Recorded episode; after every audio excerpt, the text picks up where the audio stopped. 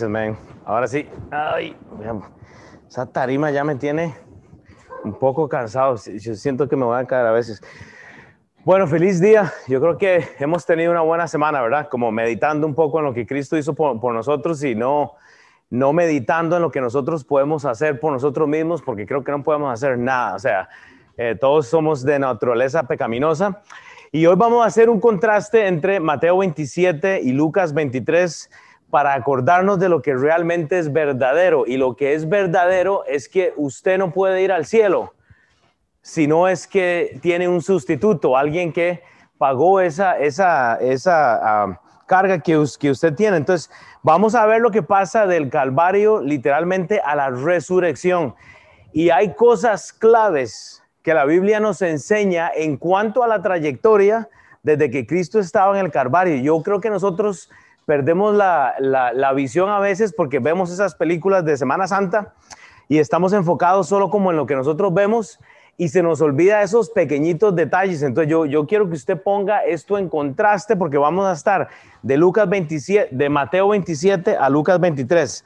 Solo para tener un poco del contexto, en Levítico, vea, y esto es importante, en Levítico tenemos eh, lo que era esto de los sacrificios, ¿verdad? Que era lo que se necesitaba antes para ser perdonado, ¿ok?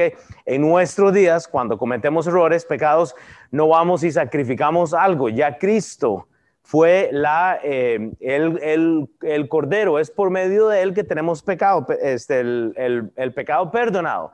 Pero en Levíticos 16, en Levíticos 16 tenemos el, primer principio. Dice Levíticos 16, 9 al 10, dice la escritura, y hará traer Aarón el macho cabrío, o sea, entender que siempre se ha necesitado un tercero, ¿ok? Desde el Antiguo Testamento se traía algo, ¿ok? Un macho cabrío, una tercera persona, una tercera cosa, para presentar algo, dice, sobre el cual, dice, cayere la suerte por Jehová y lo ofrecerá en expiación. O sea, entender que el propósito desde el Antiguo Testamento era el perdón de los pecados. Pero repito, se necesitaba algo, esa tercera persona. Pero aún a eso se necesitaba algo más. En el versículo 10, más el macho cabrío sobre el cual cayere la suerte por Asael, ese nos representa el sustituto, ese sacerdote, se necesitaba alguien que trayera esa ofrenda, o sea, siempre había un mediador. Gloria a Dios, ya no, ya no, necesitamos eso en, los, en nuestros días. Dice, lo presentará vivo delante de Jehová para hacer la reconciliación. Entonces, entender que se necesita un sustituto, pero también teníamos que entender que el resultado eh, eh, había eh, puesto a que este sacrificio se daba, el resultado iba a ser la reconciliación desde el Antiguo Testamento. Entonces dice, para enviarlo a él en el desierto. Entonces, lo que tenemos que entender es que Dios establece cosas que no eran negociables. usted no podía perdonarse a sí mismo por algo. No había Espíritu Santo en aquel entonces, desde el Antiguo Testamento, que es lo que celebramos hoy, es la resurrección de Cristo. Entonces, con eso en mente, usted no tiene que trabajar para ir al cielo. Nadie se merece ir al cielo. Pero pastor, es que yo tengo el pecado más malo del mundo. Yo hice, ya Dios pagó por lo que usted hace. Ya Dios pagó por lo que usted hizo. Pero es que yo estoy lidiando con esto. ¿Usted cree que Dios no lo sabe? La palabra de Dios dice que los ojos del Señor están en todas partes y, miran lo bueno, lo malo, miran absolutamente todo. Entonces, uno tiene que entender que no depende de nosotros. Desde el principio había un sacerdote que intervenía por el pecado, porque había un lugar santo aquel tabernáculo. Tal vez algún día tenemos que meternos a, estudiar todo esto de, la historia desde el principio, ¿verdad? O sea que había una serie de reglas para llevar este sacrificio, pero se ocupaba de un tercero, de una tercera persona. Gloria a Dios, ya no necesitamos de un pastor, de un padre, de un cura, de un rabino, no ocupamos de absolutamente nadie, del vecino, de la vecina, para que Dios nos perdone. Ahora, menciono lo de Levítico y, los que han estudiado mucho la Biblia saben, esto es como así una gotita del montón que podemos sacar de solo del libro de Levítico, ¿verdad? Pero hay, mucho más, como no me voy a enfocar en la ley antigua, en, lo que se hacía antes, pues hay que movernos, ¿verdad? Pero o sea que este, las cosas no cambiaron mucho hoy en día. Y yo sé que usted vino, está sentado, está sentada, está escuchando en línea y usted está lidiando, porque usted está pensando, bueno, es que, ¿qué, puedo hacer para, para que Dios tenga gloria en lo que yo haga? Bueno, nada. O sea, Dios, se Dios está complacido con el trabajo terminado en la cruz de Cristo. Lo que usted y yo hacemos no tiene un significativo emocional para, para el Señor, para nuestro Dios. Nosotros, o sea, nosotros seguimos lo que Cristo hizo. Me explico. Ya el sacrificio se hizo una vez por todos. Ya, ya no tenemos que hacer nada. Ahora lo que tenemos es la gracia. vea lo que dice el libro de Filipenses 2. Esto es muy clave. Esto es lo que eh, celebramos este fin de semana, que, que, se celebra a nivel mundial. Filipenses 2, del 5 al 8. Haya pues en vosotros este sentir que hubo también en Cristo Jesús. O sea, se requiere humildad para el regalo de la salvación, pero también para servir. Dice, el cual, siendo en forma de Dios, no estimó al ser igual a Dios como cosa que aferrarse, sino que se despojó a sí mismo. Y eso es lo que tenemos que hacer, despojarnos de lo que somos y, saber que no hay nada bueno. O sea, deje de intentar, deje de intentar agradar a Dios porque usted no va a poder. O sea, ¿me entiende? por más que usted luche, no hay pecados más malos que otros. Todo es pecado, Dios lo detesta todo. Pero cuando usted se despoja de sí mismo y toma la forma de siervo y dice, Dios, así de sucio que estoy. Primera Corintios 1, 25, 27, usted puede leerlo luego. Usted dice, así de, sucio, de, cochino, úseme. Pues eso es lo que Dios quiere. No una persona arrogante que, que no ocupa humillarse. Y estando en condición de hombre, se humilló. Ese fue Jesús. Asimismo, haciéndose obediente hasta la muerte de cruz y eso es lo que queremos, hermanos, es humillarnos y hacer morir nuestros deseos hasta donde nosotros podamos. Pero entienda, en nosotros no hay nada bueno. Y usted tiene que descansar en eso, no abusar, pero usted tiene que descansar en eso. El único trabajo, el único trabajo del cual Dios se complajo, de, se, no, no, complajo o se, se complace, gracias. Aquí tenemos una maestra. ahí borras complajo dije, complajo, complace. Que en inglés suena más fácil y el hijo de Lorena está, ya lo dijo mal. Pero me entiende, o sea, fue, fue el trabajo de Jesús. sí, y, a, veces siento que llegamos a una semana como estas, a la iglesia, como más como tal vez por, por, para, para decir que hice el checklist, ¿verdad? O sea, y no pensando realmente en que si el trabajo de Cristo realmente me impresionó a mí. Porque este es el problema, y voy a orar, pero ese es el problema. El problema es que hay cosas claves en la Biblia que, Dios nos han dado, que, que, tenemos, o sea, esta Semana Santa que llevamos en nuestros países, y yo creo que no nos ha impresionado. O sea, yo creo que hay familias que no se han impresionado, hay seres humanos que no se han impresionado por lo que Cristo hizo, y es ahí donde viene el problema. No es lo que usted es, obediente hasta la muerte y muerte de cruz crucifique lo que usted lidia hasta donde más pueda. Usted no va a ser perfecto. Jesús lo fue, gloria a Dios. Oremos entonces, Padre Señor, úseme porque yo tengo el poder, pero para enredar a la gente, Señor, obviamente tú tienes el poder para abrir los corazones pero Dios, que tu nombre sea glorificado esta mañana, Señor, que realmente entendamos que sin la salvación, Padre, sin el sustituto, sin el Cordero, sin la tercera persona que fue Cristo, Señor, no podemos llegar a ti. En el nombre de Cristo Jesús, entonces, amén. Mateo 27, entonces, la, la primera cosa, usted tiene que saber que van a haber pruebas claves. Vea lo que dice Mateo 27 del 27 al 31, dice, entonces los soldados, eso para ponernos en el contexto de la crucifixión, ¿verdad? Cuando Jesús va a ir a ser martirizado, dice, entonces los soldados del gobernador llevaron a Jesús al pretorio y reunieron ahí alrededor de él toda la compañía y desnudándole, le echaron encima un manto de escarlata y lo pusieron sobre su cabeza una, una corona tejida de espinas y una caña en su mano derecha e hincándolo a la rodilla delante de él, le escarnecían diciendo, salve rey de los judíos. Y escupiéndole tomaban la caña y le golpeaban en la cabeza. Después de haberle escarnecido, le quitaron el manto, le pusieron sus vestidos y le llevaron para crucificarle. O sea que se juntan contra Jesús.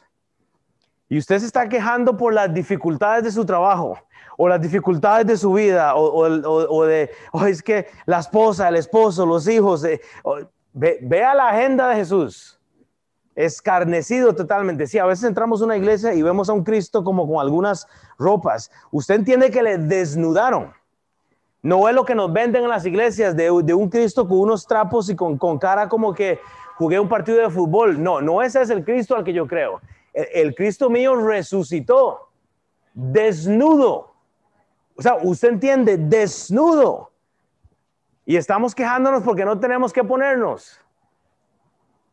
Le quitaron las ropas totalmente, o sea, no es lo que nos han vendido. Se burlan, le, colocan una corona de espinas. Si usted habla del bullying en estos días en las escuelas, ¿qué más que esto? Un hombre que llevó todo por nosotros.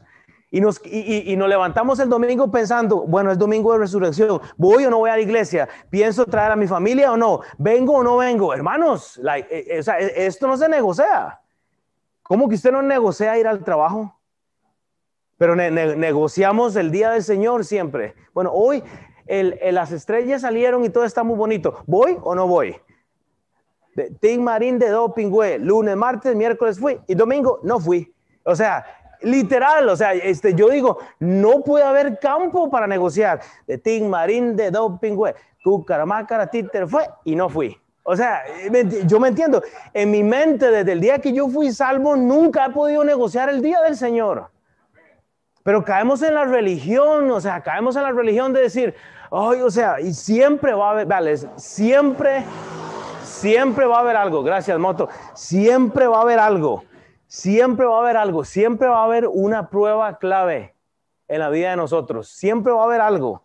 Isaías 53, despreciado.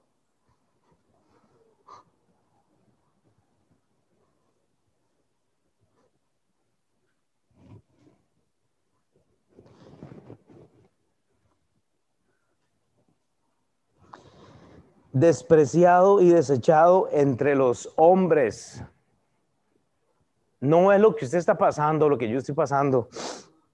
Los hombres, varones de dolores, experimentando en quebranto, dice, y como, eh, como que escondimos de él, el, rostro fue menospreciado y no lo estimamos, hermanos. Él fue despreciado y desechado entre los hombres.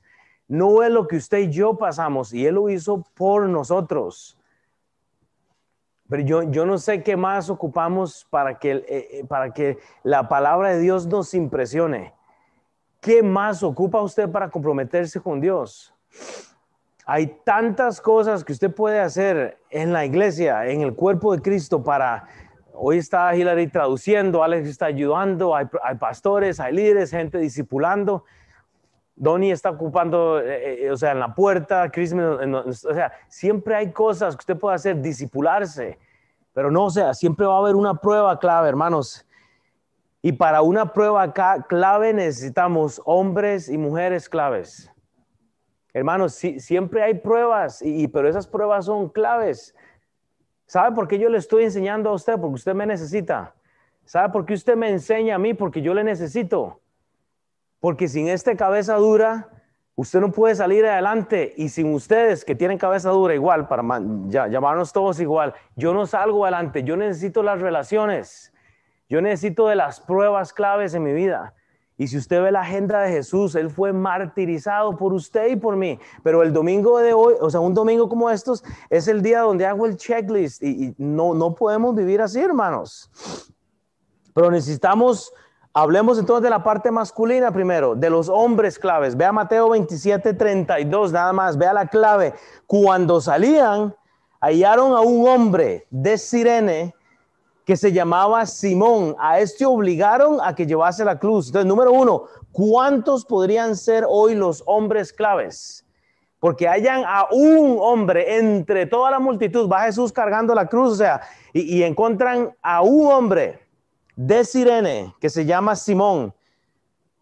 Y a este lo obligan a que eh, lo obligaron a que lleve la cruz. Bueno, usted dice, pero es que lo están obligando. La pregunta que yo hago es, ¿por qué estaba Simón ahí? Porque no estaba obligado. Él estaba siguiendo a Cristo. ¿Dónde estaban los discípulos? Ah, estaban comiendo pescado en la casa, ¿verdad? En la, en la Semana Santa. Se quedaron dormidos cuando Jesús les dice, estén orando, velen porque ya viene, ya, ya se acerca la hora. Y llega Jesús y se da la media vuelta. Pedro que dijo, yo por ti doy la vida, le cortó una oreja a alguien y todo eso, está dormido el hombre, o sea, no, no podemos orar, velar. Hermanos, necesitamos hombres claves. ¿quién dice, yo quiero ser un hombre clave? Bueno, no, no, no tiene que predicar. No, no tiene que hacer todo lo que usted cree que tiene que hacer. Es humillarse, e, es tomar esa forma de siervo. Alguien, un hombre clave, puede y sabe que debe llevar la cruz. ¿Quién quiere llevar la cruz entonces? Todos la podemos llevar. O sea, pastor, ¿a qué se refiere con llevar la cruz? Hermanos, es llevar su Biblia, es llevar el discipulado, es compartir el Evangelio, es llevar el ministerio con los hermanos en Cristo, es, es estar el martes en la oración. Usted vio lo que dijo nuestro pastor hoy en la mañana. No es el domingo. Y, yo voy a hacer, voy a replicar lo que él acaba de decir, pero el día más importante no es el domingo. E, es el martes cuando la iglesia llega en oración. Y es el domingo. Pero, eh, ¿me entiende? O sea, eh, no queremos llevar la cruz. Qué difícil ir un martes a la iglesia, ¿verdad? A orar principalmente. Por eso se durmieron los discípulos en la hora clave en la hora clave y se durmieron, hermanos. Vimos una prueba clave. Vimos una prueba clave, hermanos, pero necesitamos hombres claves también para que carguen el ministerio. Para seguir a Cristo, para seguir, para seguir el ministerio, necesitamos gente clave. O sea que estos hombres hayan a uno, simplemente a uno, que está con el montón. Y no hay récord de este Simón. Nada se sabe en la Biblia, absolutamente nada más que esto. No se sabe de dónde, bueno, hay un par de versículos que nos dan un fundamento, pero no hay nada que se sabe. O sea, ocupamos uno que no desea una tarima, sino uno que quiere hacerse siervo y es servirle a Dios. Pero ¿dónde están los discípulos? Se fueron. No estaban. Pero hubo uno que no era discípulo, Simón de Sirene. Y, y él estaba ahí y él está siguiendo a Jesús, él está viendo todo lo que está pasando, no era uno de los doce, pero decide llevar la cruz. Hermanos, el testimonio a veces habla por sí solo. Vea lo que dice Marcos 15, 21 en contexto de este hombre Simón. Marcos 15, 21 dice la escritura y obligaron a uno que pasaba, Simón, de Sirene, padre de Alejandro y de Rufo que venía del campo a que le, lleva, a, que le llevase la, la, cruz. Entonces necesitamos de hijos de Dios consagrados, dice la Biblia, obligaron a uno que pasaba, Simón, y menciona al padre, o sea, alguien que estaba consagrando a los hijos, o sea, necesitamos hombres consagrados, hombres que están ahí, no precisamente pastores, misioneros como Jim, ya usted tiene dos misioneros de Egipto, Jin y Kat, no están pidiendo un púlpito, no están pidiendo ser reconocidos, simplemente están para servir, o sea, ¿me entiendes? Eso es lo que queremos. Gente que sirve, pero acerca de este hombre, Simón, vea lo que dice Romanos 16, 13. Era una familia consagrada. Dice, dice Pablo, saludad a Rufo, escogido en el Señor y a su madre y mía. O sea, nos habla un poco, es las únicas referencias que se sabe de este Simón. Pero ¿sabe qué era? Era un fiel, estuvo ahí en el momento clave. ¿Está usted, está usted en, el momento clave? ¿Está usted pasando las pruebas claves, esas cosas que duelen, que, que, le hacen que usted crezca? O sea, ¿en dónde está usted en esos momentos claves? E, eso es lo que necesitamos. Son familias que están consagradas, son familias que, no están lidiando con ir a la iglesia o no, con comprometerse a terminar el discipulado, con hacer... No, hermanos, un hijo de Dios se distingue, o sea, es todo. Para pastor, es que yo no quiero vestirme como cristiano. Bueno, dígame cómo se viste un cristiano, porque yo no, yo no sé. E, es que si voy a la iglesia no me puedo hacer un tatuaje, eh, no me puedo dejar crecer el pelo, es que no me puedo... Bueno, aquí imagínense, aquí hay peloncitos mechudos con anteojos. Eh, o sea, no hay, no hay eh, una, una, ¿cómo se dice? un patrón o una un molde, no hay moldes porque pues no, Dios no es un cookie cutter. Él necesita de, usted así como es, varón o mujer. O sea, Mateo 16, 24. Entonces Jesús dijo a sus discípulos, si alguno quiere venir en pos de mí, niéguese a sí mismo y tome su cruz y sígame. Que no, no, no, no dice deje de vestirse, no niéguese, o sea, niegue sus deseos para, para estar con, con, con Jesús. Este fue el caso de Simón. Un hombre clave, Proverbios 8:34, bienaventurado el hombre que me escucha, velando a mis puertas cada día, aguardando a los postes de mis puertas. Hermanos, necesitamos hombres que están escuchando, velando, aguardando cada día en una relación con Dios. No hombres que se quedan dormidos en el momento clave, después de la prueba clave. Pero a veces queremos que el ministerio avance y volvemos a ver y no hay gente. Y eso es lo que necesitamos, gente que está metida en la palabra de Dios. Lucas 23, 27. A como hay hombres claves, hay mujeres claves. Hay mujeres claves, hermanos. Una mujer clave se distingue, oiga, de la multitud. Lucas 23, 27. Y le seguía gran multitud del pueblo. O sea, le sigue una gran multitud, pero vea lo que se distingue. No un varón, sino una mujer, o sea, una mujer clave, y de mujeres que lloraban y hacían lamentación por él, o sea, una mujer clave muestra señales evidentes. Mira, los discípulos literalmente se avergonzaron o entraron en temor, o sea, después de estar con Jesús todos estos años debajo de su ministerio, ¿y qué es lo que tiene usted? Mujeres emocionalmente integradas a esta semana de la pasión. O sea, mujeres que no les importó nada y están llorando por lo que está pasando. Entonces, vimos una prueba clave, un hombre clave, tenemos una mujer clave. O sea que una mujer clave sobresale sin temor de vergüenza. Ah, pero Dios guarde llevar la Biblia a la universidad. O Dios guarde que me vean leyendo la Biblia en mi trabajo pues Dios guarde, se me entiende, estas mujeres no se guardaron absolutamente nada. ¿Cómo Dios usa a las mujeres, hermano? ¿Sí o no? ¿No usa Dios a su mujer en tu vida, hermano? Yo no podría ser ni la mitad de lo que soy si no hubiera sido por mi esposa. Ella me hace ver mejor de lo que yo soy, aunque no tengo nada bueno, pero digo, o sea, es bueno, o sea, eh, una mujer que ama al Señor con sus emociones, con su, que no le da vergüenza de nada, lo, hace a uno mejor. Eh, este sí o no, no, no tiene usted vecinas o vecinos que usted dice, wow, qué gente más, más amable, qué gente, ¿me, ¿me entiende? O sea, pero nosotros estamos como escondiendo el cristianismo, estamos actuando como los discípulos, que en el momento clave de la prueba clave no estaban ahí si no aparece un Simón, un don nadie, a cargar la cruz que ellos pudieron haber llevado. Ah, pero Pedro decía, pero Padre, aunque, aunque tú me, aunque pase lo que pase, yo te voy a seguir hasta la muerte. Lo negó tres veces.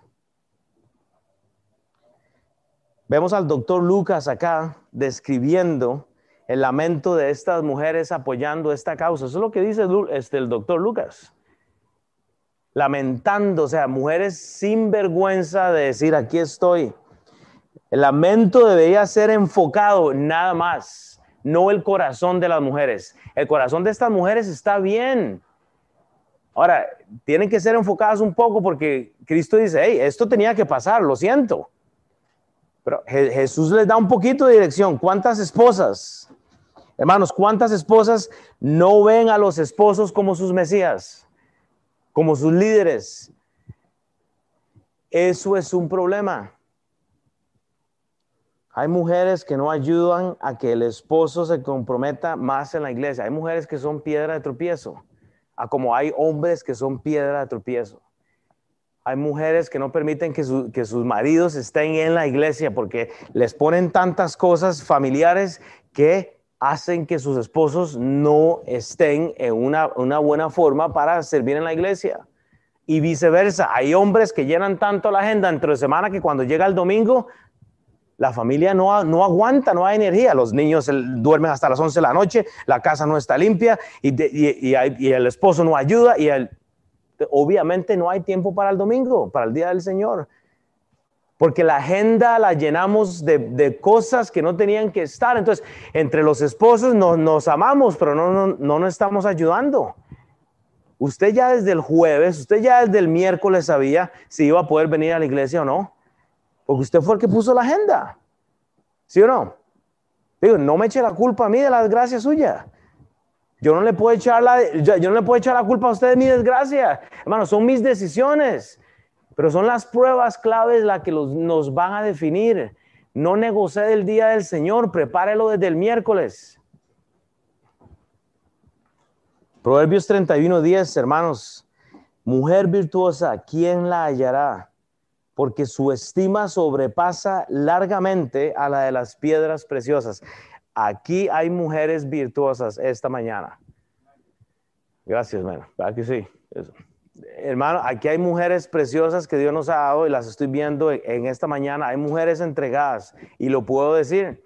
Pero entonces, su luz tiene que llegar a las mujeres que no tienen esa luz Hombres, igual para ustedes, ustedes son hombres claves, la luz de ustedes tiene que llegar a las personas, usted tiene que invitar a las personas para que se, se meta con esto. Ahora, usted no trae a la gente para escuchar cualquier mensaje, usted necesita un mensaje clave, vea lo que dice la Biblia entonces. volvemos a Lucas 23, pero Jesús Lucas 23, 28, pero Jesús, vuelto hacia ellas, les dijo, vea cómo Jesús da el mensaje clave a estas mujeres.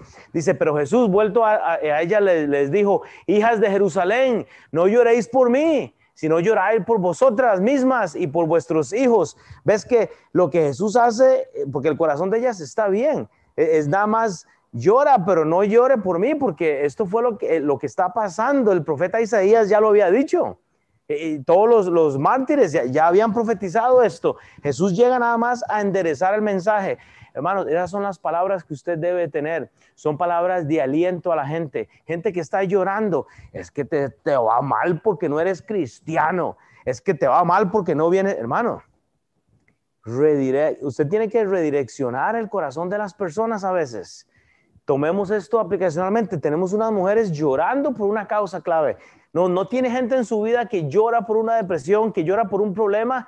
No le dé Biblia, hermanos. No, no, no llegue con el holy punch. No, llegue con las palabras que, que sanan. Escuche, escuche a las personas. Llore con ellas, ámelas.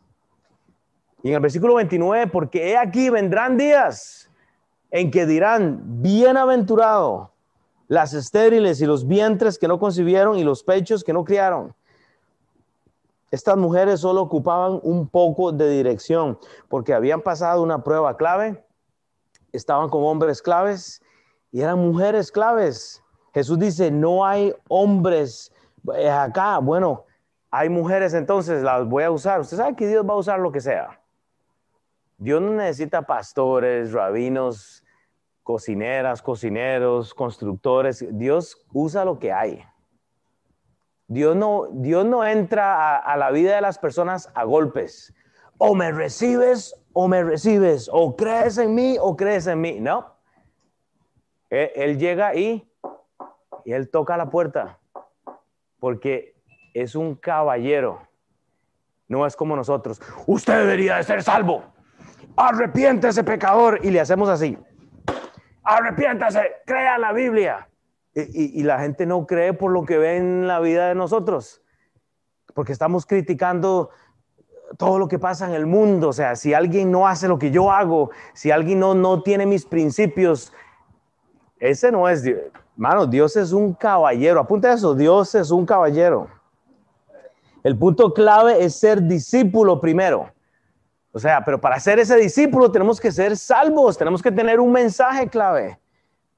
Lo que vemos acá es el perfecto ejemplo de ese devocional en la mañana. O sea, cuando usted ve este mensaje, Jesús dice, no llore por mí, o sea, no llore por mí, sino llore por, por, por ustedes. Eso es el perfecto cuadro de un devocional. Cuando llegamos hechos una puré de papa, así para no decir otra cosa, cuando llegamos hechos una desgracia, cuando estemos, llegamos a la, a, a la Biblia con un problema y Jesús dice, hey hijo, tranquilo, ya sé que se iba a equivocar, pero nosotros no nos perdonamos. O sea, eh, eh, no, no, no vemos la resurrección de Cristo como lo que nos salvó de las emociones y de los problemas. Perdónese a usted mismo, o sea, si ya Dios lo hizo. Y ese es el mejor cuadro de un devocional Cuando llegamos y estamos llorando porque no entendemos por qué la vida nos da bofetadas, que las finanzas, el hogar, los hijos, la esposa, el esposo. Y Jesús dice, hey hombre, tranquilo, yo sé que le iba a pasar esto. Porque los ojos del Señor están en todas partes y, y está mirando todo. E, esto de llevar la cruz a Cristo se ve en acciones. E, eso de, ese síndrome de, Simón, el de Sirene, de llevar la cruz, eso se ve en acciones. O sea, eso es un síndrome. Se tiene que llevar la cruz para, para, seguir a Cristo. Nuestro espíritu debe caminar con Cristo. No le voy a dar esto, pero apunte por ahí Oseas 10 y estúdielo en su casa. Es buenísimo. Vemos que Cristo no compromete su mensaje, aunque él estaba cansado. Pero entonces, para un mensaje clave, usted ocupa una oración clave también. Vea lo que dice Lucas 23, 33 al 34. Apunte ahí, una oración clave, hermanos. Entonces vimos una prueba clave, un hombre clave, una mujer clave, un mensaje clave y una oración clave. Vea entonces, Lucas 23, 33 a 34. Y cuando llegaron al lugar llamado de la calavera, le crucificaron allí. Y los malhechores, uno a la derecha y otro a la izquierda. Y Jesús decía, Padre, perdónalos porque no saben lo que hacen. Hermanos, pero sí, cuando usted tiene la persona de su trabajo o, el vecino que le hizo algo malo, está usted, Padre, quémalos mañana porque me, me hicieron mal.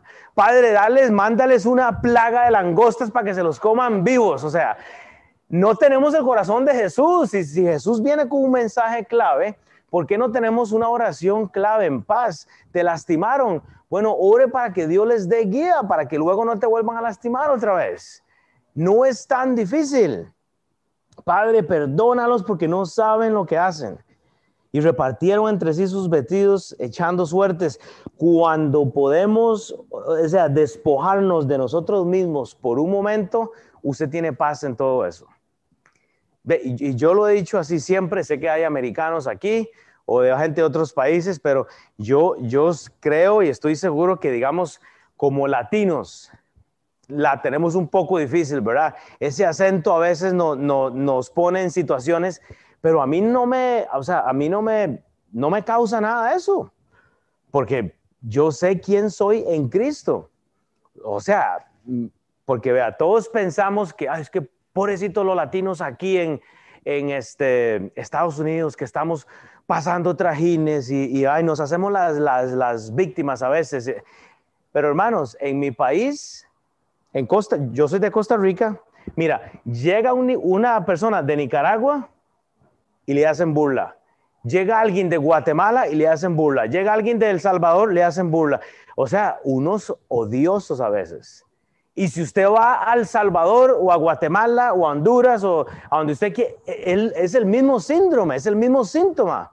Eh, estamos peleando por una posición, está, en vez de estar más bien, Padre, perdón, ¿me entiende? O sea, una oración que, que va pura, o sea, no podemos estar haciéndonos las víctimas por las cosas que nos están pasando. Es llevar a Dios esas cosas en oración y dejar que Dios haga el trabajo que solo Él puede hacer. Lo que Jesús dice es, hey, hey, mire, tranquilo, Will, vea, vea, Will, te comiste 20 tacos, yo te los pago. O sea, eso es lo que Dios, o sea, ¿me entiende? Padre, perdónalos por, o ¿me entiende? Él dice, mira, tranquilo, mira, e, eso que te hicieron, ya, hey, hey, yo te lo pago, yo soy el sustituto de eso, tranquilo.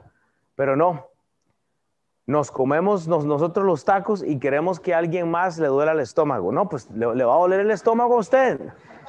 Padre, déjeme meterme 30 tacos para que le duele el estómago a Cris. Pues no funciona así, hermanos. No funciona así. Tenemos que tener gracia. O sea, imagínese una vida llena de gracia donde te lastiman y vos estás tranquilo, estás en paz. No importa, Dios ya pagó por esa, e, eso que me tocaba a mí. Ay, latinos, está bien, no hay problema. Ay, dele eso a Cristo. La gracia, hermanos, es, es, algo que no se entiende en estos días. Nos falta tener mucha gracia por las personas. Romanos 1.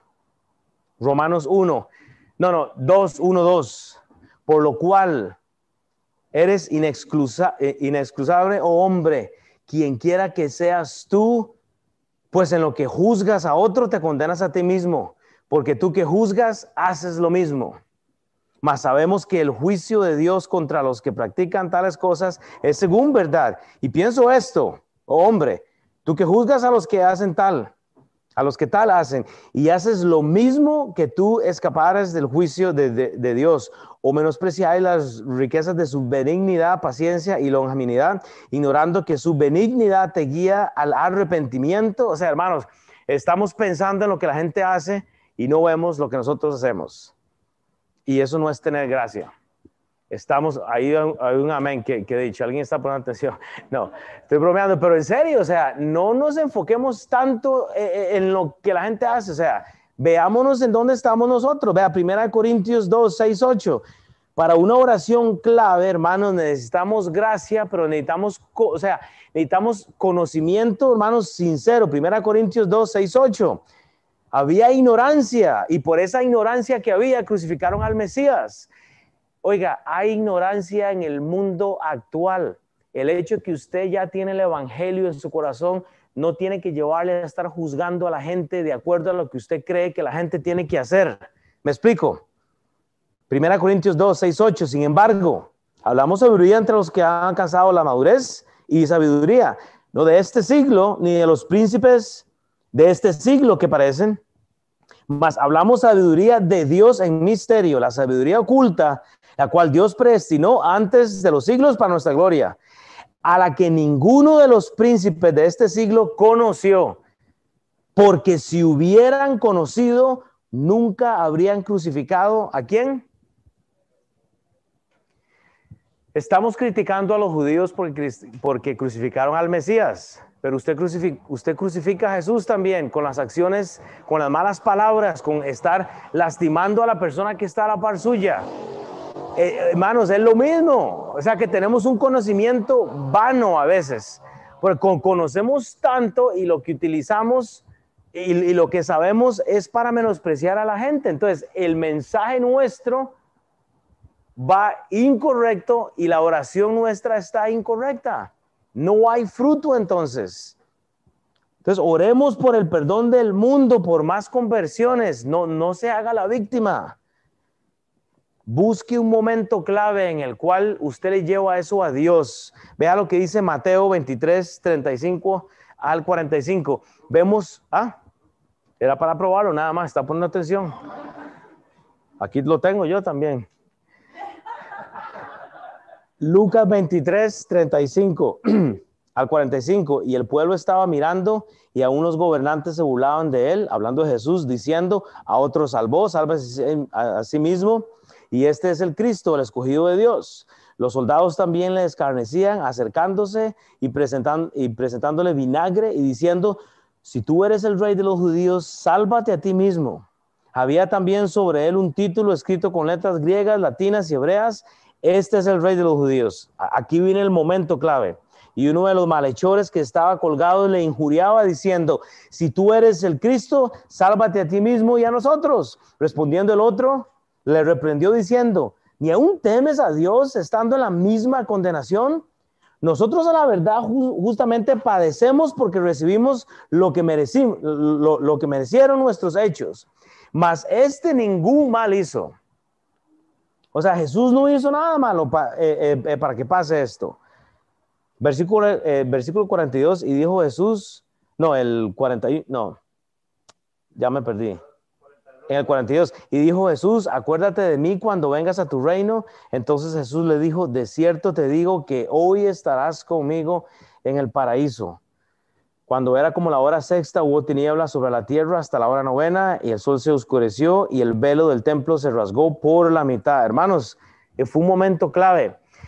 Usted tiene momentos en la vida en el cual usted tiene gente al frente suyo y usted puede dar palabra o proferir algo que está fuera de contexto, que está lastimando.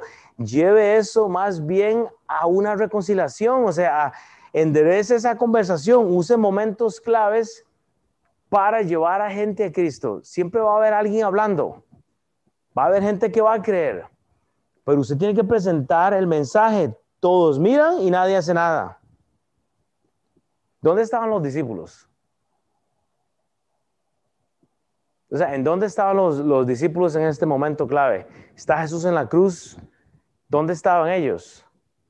¿Pudieron haber estado compartiendo lo que la relación de ellos significó por tres años y medio? No sé. ¿Pudieron por lo menos haber estado llorando con las mujeres? ¿Dónde estaban? Y usted ve en la cruz dos malhechores lidiando, uno porque cree, otro porque no cree. Hermanos, ¿dónde estamos nosotros?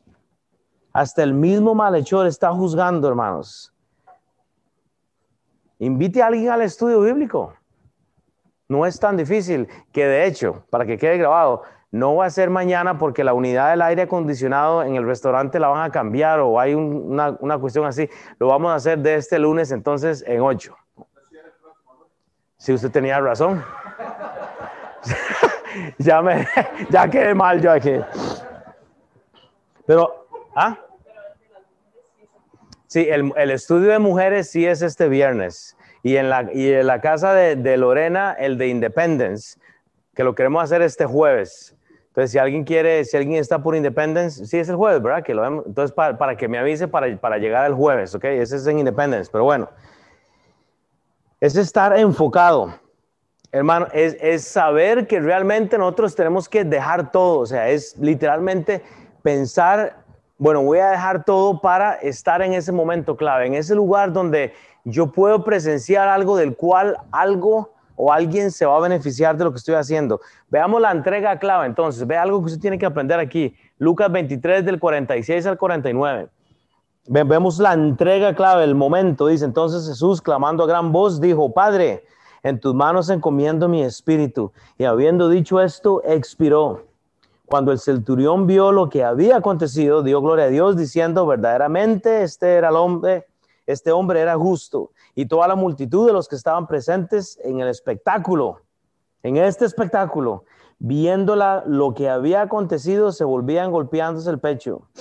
Pero todos sus conocidos y las mujeres que habían seguido desde Galilea estaban lejos mirando estas cosas. Hay una entrega clave, tenemos un cuadro muy bello acá. Dios nos ha dado un espíritu a todos, hermanos. Nacemos muertos en el pecado, o sea que nuestro espíritu está destinado al infierno sin Cristo. Pero con Cristo todo cambia, hermanos. Solo si entregamos nuestro espíritu, o sea, si, si entregamos nuestra alma a Cristo, así como Cristo entrega el espíritu al Padre, usted tiene que entregar esa carnalidad al Padre y dejársela para que el espíritu de Cristo venga a su vida. Usted tiene que entregarle esa, esa carnalidad al Señor. Usted tiene que llevar a la gente que entienda esto, pero es nuestra decisión si aceptamos el mensaje. Cristo deja ir el espíritu. Él dice, ok, Padre, eh, Él encomienda su espíritu, va. ¿A dónde se fue ese espíritu?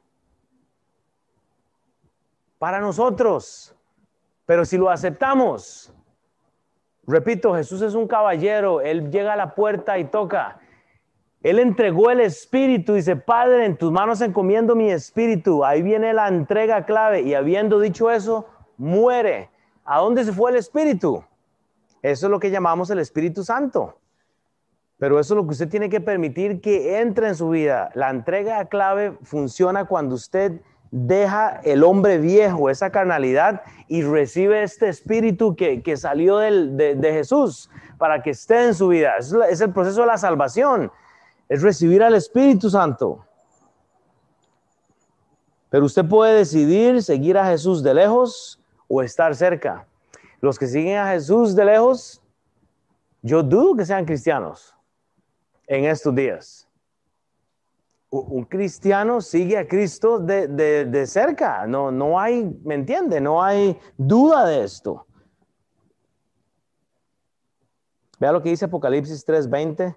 Hermanos, qué dicha que Dios, que Jesús es un caballero. He aquí, yo estoy a la puerta y llamo. Si alguno oye mi voz y abre la puerta, entraré a él y cenaré con él y él conmigo. Ve a Jesús usted pateando puertas. Ve a Jesús agarrándole del pelo o de, los dedos o de las orejas. Véngase para acá, sea salvo. No, él es un caballero. He aquí, yo estoy a la puerta. Mire, Jesús está así, ahí mismo, esperando a que nuestros vecinos, las personas que conocemos, le entreguen, reciban ese espíritu de Él. Hermanos, usted va a tener que recordar lo que es mentira va a tener que recordar lo que es verdadero. Y hay dos cosas, y ya los dejo ir en unos minutitos, pero hay dos cosas que yo quiero que usted se acuerde antes de irse entonces esta mañana. Hay un recuerdo que unos recordaron, valga la redundancia, en aquel momento. Vea vea el primer recuerdo, Mateo 27 del 50 al 56. Vea el primer recuerdo luego de la crucifixión. Había un varón llamado José de Arimatea, ciudad de Judea, el cual era miembro del concilio, varón bueno y justo. Este que también estaba al reino de Dios y no había consentido el acuerdo ni en los hechos de ellos. Y fue a Pilato y se acuerda él, oiga, y pidió el cuerpo de Jesús y quitándolo lo envolvió en sábanas y lo puso en su sepulcro abierto en la peña, en el cual dice, aún no se había puesto a nadie. Era día de la preparación y estaba para comenzar el día del reposo y las mujeres que habían, habían venido con él desde Galilea y dice, siguieron también y, vieron el sepulcro y como fue puesto el cuerpo y vueltas prepararon las piezas aromáticas y ungüentos y descansaron el día de reposo conforme al mandamiento. O sea, estos se recuerdan que él había muerto y ellos se recuerdan que viene la resurrección. Pero ¿qué es lo que quieren hacer ellos? Ah, alguien va a venir a robarse este cuerpo. No es posible que alguien va a resucitar. Ellos quieren poner una piedra, estar seguros que, que, nadie toma el cuerpo, porque ellos dicen, estos judíos van a mandar a un espía a llevarse este cuerpo para que luego digan que resucitó. Y lo hacen. Pero Cristo resucitó, él, él vence la muerte, sale de la tumba, hermanos. Entonces hay que considerar lo que, lo, en qué nos estamos enfocando, hermanos. Este primer recuerdo, hermanos, e-, es, importante. Estas buenas personas se enfocaron en el cuerpo y no en las profecías anunciadas por el profeta y el mismo Mesías. Ellos iban a hacer, o sea, Cristo iba a levantarse y iba a vencer la muerte. Pero hay gente que está recordando las profecías para tirarlas abajo, como estos soldados. Ah, no, vamos a ir a asegurar ese cuerpo. ¿Qué dice Filipenses 4.8, por lo demás, hermanos, todo lo que es verdadero, todo lo que es honesto, todo lo que es justo, todo lo que es puro, lo amable, todo lo que es de buen nombre, si hay alguna este, virtud alguna, si hay algo digno de alabanza, en esto pensad. No, pero estamos pensando en las cosas que no tienen importancia. Estos soldados quieren agarrar el cuerpo y más bien no enfocarse en, en esa, en ese, este, este, resurrección. Ellos no, no, no querían que eso pasara. Y vea el segundo y último recuerdo. Entonces, al día siguiente, que es después de la preparación, se, reunieron los, los, principales sacerdotes y los fariseos ante Pilato, diciendo, Señor, nos acordamos que aquel engañador dijo, viviendo aún, después de tres días resucitaré. Manda pues que se asegurase el sepulcro hasta el tercer día no sea que vengan sus discípulos de noche y lo hurten y digan al pueblo, resucitó entre los muertos y será el posterior rol peor que el primero. Y Pilato les dijo, aún tenéis una guardia, id a asegurarlo, como sabéis. Entonces ellos fueron y se aseguraron del sepulcro, sellando la piedra y eh, poniendo la, la guardia. Entonces vea, que esto es lo que quiero que usted entienda. Las mujeres, si esta gente se acuerda de que Cristo muere, y ellas quieren ir a asegurar este cuerpo para que esté, o sea, buen corazón y todo, pero están mal enfocadas. Cristo iba a resucitar. Entonces ya están preparando el cuerpo que Cristo va a llevarse y los guardas quieren asegurar el cuerpo para que no se vaya. Entonces, ese es el mundo, está mal enfocado. Todos los profetas habían anunciado la resurrección. Entonces, la pregunta es, ¿en qué me estoy enfocando yo esta mañana? Y voy a terminar con esto. Dice la Biblia en Efesios 2.8, porque por gracia sois salvos por medio de la fe, y esto no de vosotros, pues es don de Dios. Hermanos, es por gracia. La, la, salvación es por gracia, no es por trabajo, no es por preservar el cuerpo, no es por preservar las tumbas, no es por preservar sus bienes. La salvación es por gracia, no es tanto que usted haga.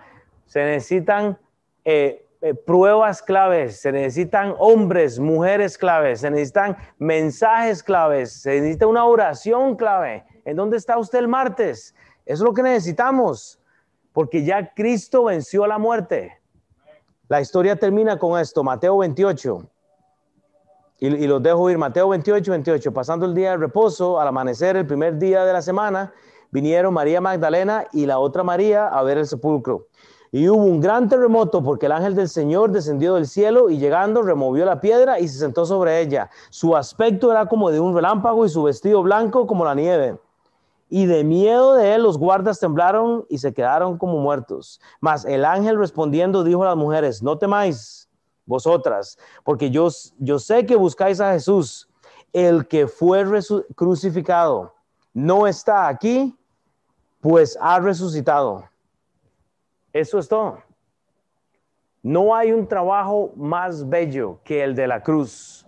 No hay absolutamente nada que impresionó a Dios más que la obediencia del Señor Jesucristo.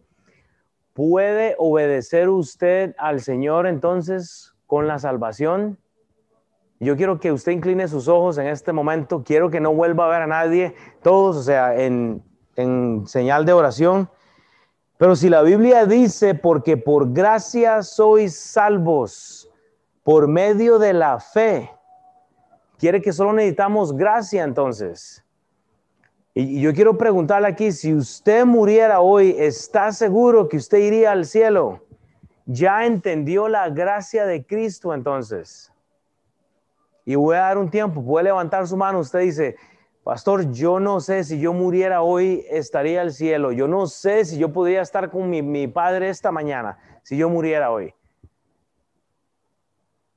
Nada más pienso, usted puede hablar conmigo al final, pero piense en dónde estoy yo. He estado en las pruebas claves. Soy un hombre, una mujer clave. Tengo ese mensaje clave. Tengo una oración bien enfocada en las cosas que son verdaderas no está aquí, pues ha resucitado. Padre Señor, yo te doy toda la honra y la gloria, Señor, y, yo te suplico, Padre, que si hay alguien acá o en línea o en alguna parte, Padre, que no tiene seguridad de la, de la salvación, Padre, que no ha entendido, Padre, que el pecado de nosotros te ha ofendido, Señor, que necesitamos un Salvador, Padre. Si hay alguien que no ha entendido que no se puede llegar al cielo por las obras, Señor, sino por el eh, Jesucristo, por ese mediador, Padre, que, entregó su vida por nosotros, Padre, que hable con nosotros, Señor. Si hay dudas de esto, Dios, que podamos tener una conversación más directa en cuanto al Evangelio. Pero, Padre, yo, yo, yo te voy a pedir que, que eh, realmente tú nos enfoques para que nos ayudes a entender las cosas claves, Padre. Necesitamos pruebas claves en nuestra vida, Señor. Necesitamos hombres y mujeres claves, Padre pero que ese mensaje y esa oración sea clave, Padre, para tener entregas, Señor, de nuestro espíritu, Padre, a ti, Señor, para que sea algo clave para el mundo, Padre, para que el mundo te conozca y que podamos llevar fruto, Señor. Padre, ayúdanos a, tener decisiones, tomar decisiones, a invitar gente, Señor, siempre a la iglesia, a tener eso en mente, que podemos impactar a alguien solo con estar el domingo, Padre, con escuchar el Evangelio, la palabra, y a los estudios bíblicos, Padre, igual. Entonces, Padre, que tú tengas la gloria esta mañana, ayúdanos a disfrutar el día. En el nombre de Cristo Jesús, Dios. Amén.